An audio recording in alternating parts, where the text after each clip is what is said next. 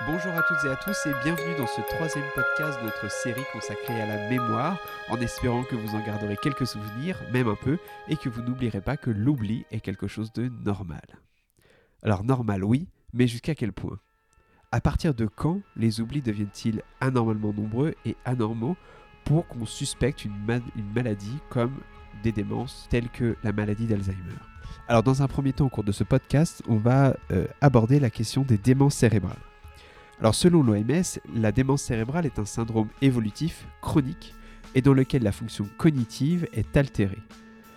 À savoir une dégradation de la mémoire bien sûr, mais également du raisonnement, du comportement, de l'orientation, du langage, de l'apprentissage ou de l'aptitude à réaliser des tâches quotidiennes.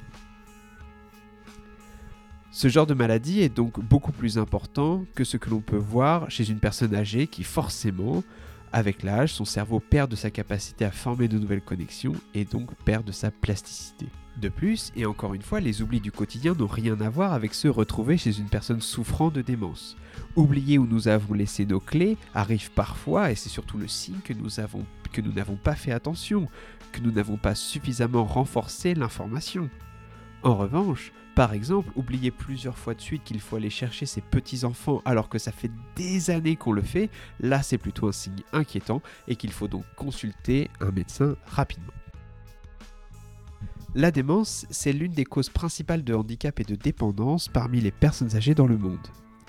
Elle est très éprouvante pour les patients, mais également pour leur entourage, ainsi que pour le personnel soignant. On estime que 50 millions de personnes en sont atteintes dans le monde et il apparaît environ 10 millions de nouveaux cas chaque année. Et on estime que d'ici 2050, les personnes atteintes de démence seraient au nombre de 152 millions. Alors, dans la grande famille des démences cérébrales, on va bien sûr retrouver la maladie d'Alzheimer, la démence ischémique qui intervient après un accident vasculaire cérébral, la démence frontotemporale, la démence à corps de Lévy et encore d'autres types de démence, je pense notamment à la maladie de Creutzfeldt-Jacob. Alors je ne vais pas trop m'étaler sur tous ces sujets, mais néanmoins sachez que toutes ces maladies ont pour point commun d'être associées à une perte de neurones et du coup forcément les pertes de mémoire qui vont avec. Et par ailleurs, lorsque la maladie s'installe, son évolution est lente et donc les premiers signes sont quasiment imperceptibles et ils sont facilement assimilables à ce qu'il pourrait nous arriver lorsque nous sommes fatigués ou stressés, bref, lorsque nous ne sommes pas au maximum de nos capacités. Alors on va continuer et terminer ce podcast sur la maladie d'Alzheimer et je vous propose ensemble qu'on va déconstruire un peu les préjugés, les idées reçues que l'on a sur cette maladie alors la maladie d'Alzheimer, c'est la démence numéro 1.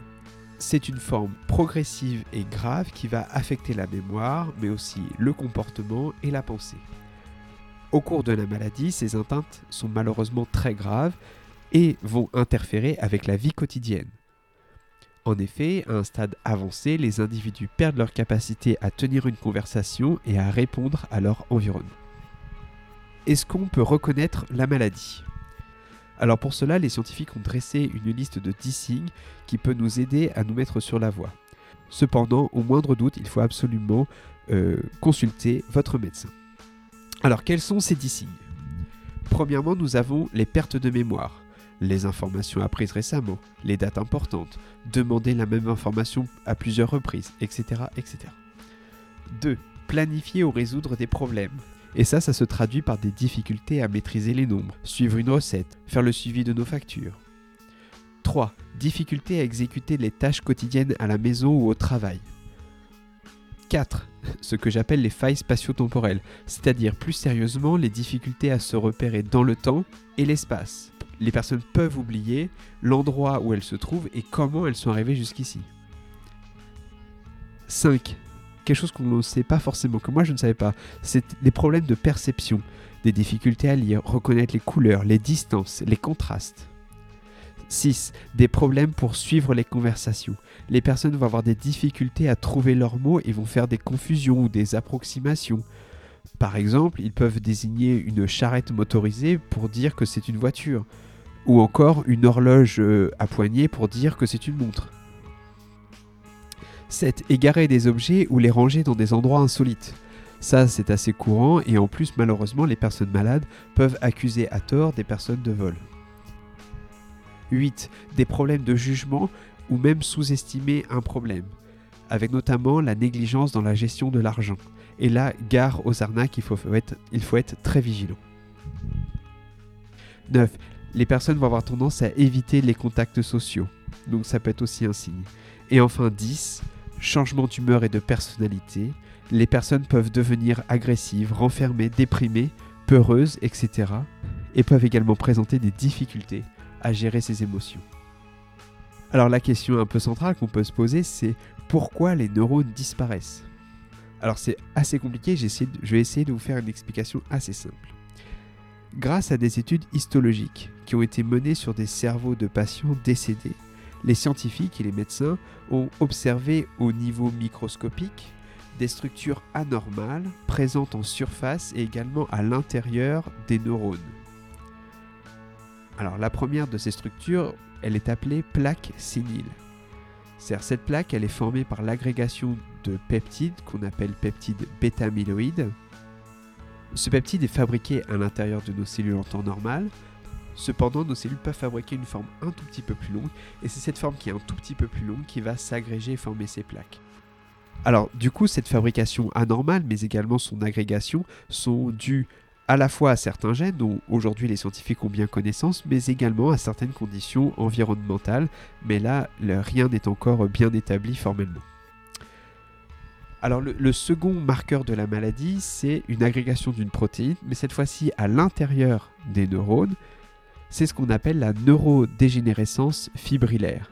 Ça correspond à l'agrégation d'une protéine, la protéine Tau, qui est dans, ce cas précis dans un état particulier, hyperphosphorylé. Et en fait, c'est cette agrégation-là qui va faire mourir les neurones. Par ailleurs, les scientifiques ont récemment découvert que cette protéine-là, dans son état un peu étrange, était capable de migrer dans le cerveau et donc d'aller propager la maladie. Alors, est-ce qu'on connaît toutes les causes de la maladie d'Alzheimer? C'est un peu difficile de répondre à cette question parce que même si des gènes vont jouer un rôle dans l'apparition et l'évolution de la maladie, dans, la formation de ces plaques, dans la formation de ces euh, neurofibrilles qui tuent les neurones, on est encore loin de tout connaître. En effet, les scientifiques commencent à étudier des hypothèses bien différentes. Alors je vais vous donner quelques exemples. En premier lieu, il y aurait la flore intestinale. Donc je vous le rappelle, la flore intestinale est composée de micro-organismes, virus, levures, moisissures et surtout bactéries qui sont à l'intérieur euh, donc de notre tractus euh, gastro-intestinal, donc euh, notre tube digestif, et vont jouer un rôle dans la digestion, dans la maturation de notre système immunitaire. Et la flore intestinale, sa composition et sa diversité dépendent de notre mode de vie et bien sûr de la diversité, de la richesse de notre alimentation des personnes atteintes de la maladie d'Alzheimer ont une flore intestinale bien différente des personnes euh, qui ne sont pas affectées par la maladie. Et du coup, les scientifiques commencent à pousser leurs recherches et ils ont observé que certaines souris qui ont les gènes qui leur permettent de déclarer la maladie, que ces souris-là ont été traitées avec des antibiotiques et que le traitement a permis de réduire les signes de la maladie et notamment ils ont observé en fait une réduction de la taille de ces plaques amyloïdes. Alors bien sûr, les études sont encore en cours, mais en tout cas, ça reste en fait des pistes qui semblent être euh, vraiment prometteuses. À côté de tout ça, il y a d'autres pistes qui sont étudiées. Il y a certains scientifiques qui étudient l'impact de certains virus dans le déclenchement de la maladie. Et également, ce que j'ai pu voir et qui était très intéressant, ce sont les perturbations du sommeil. Alors, une question qui, revient souvent sur les, les forums, c'est est-ce qu'il y a des traitements? Certes, avec le temps, certains traitements ont été bien sûr euh, approuvés. Toutefois, aucun d'entre eux n'est efficace pour stopper, voire significativement limiter la progression de la maladie. Et ce, malgré les efforts des différents corps de métier. Aujourd'hui, on voit que sur 20 médicaments qui sont passés en phase 3, aucun n'a montré de réelle efficacité chez les patients. Alors toutefois, l'espoir est encore permis, bien sûr, parce que, on l'a vu, il y a de nombreuses recherches qui sont en cours et qui visent à cibler les acteurs de la maladie, comme les, plaques séniles, la protéine Tau et bien d'autres dont je ne vous ai pas parlé tant les mécanismes sont complexes. Mais bien sûr, si dans les prochains mois ou les prochaines années, si quelque chose apparaissait qui serait vraiment efficace, comptez sur moi pour vous en parler. Alors peut-on se prévenir de la maladie? Oui, encore que. Il faut savoir que les scientifiques ont identifié des facteurs de risque euh, pour la maladie. Je pense notamment aux risques cardiovasculaires comme le diabète, l'hypertension ou des taux de cholestérol élevés. De plus, d'autres facteurs semblent être corrélés avec la maladie. Je pense à la sédentarité, le manque d'activité intellectuelle, les mauvaises habitudes alimentaires, le manque du sommeil ou encore de faibles interactions sociales.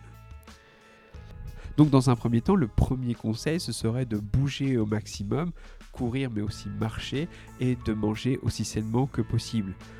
Et en plus, cela a un impact positif sur la santé parce que ça réduit le risque de faire des maladies cardiovasculaires, de l'obésité, du diabète et bien sûr certains cancers. Aussi, bien sûr, les, médecins conseillent d'avoir une activité sociale aussi élevée que possible. Je pense à la vie associative, la vie de famille, les repas entre amis, voisins, etc. Alors attention, de tout ce que je viens de dire ici, il n'y a rien de miraculeux, hein.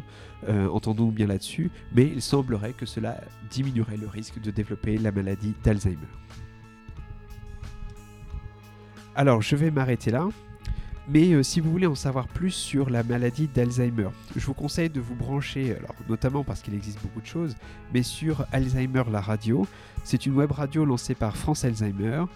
Alors au programme, vous retrouvez des points de vue d'experts, des conseils pratiques, des témoignages, et vous pourrez retrouver tout cela sur radiofrancealzheimer.org ou télécharger l'application pour smartphone.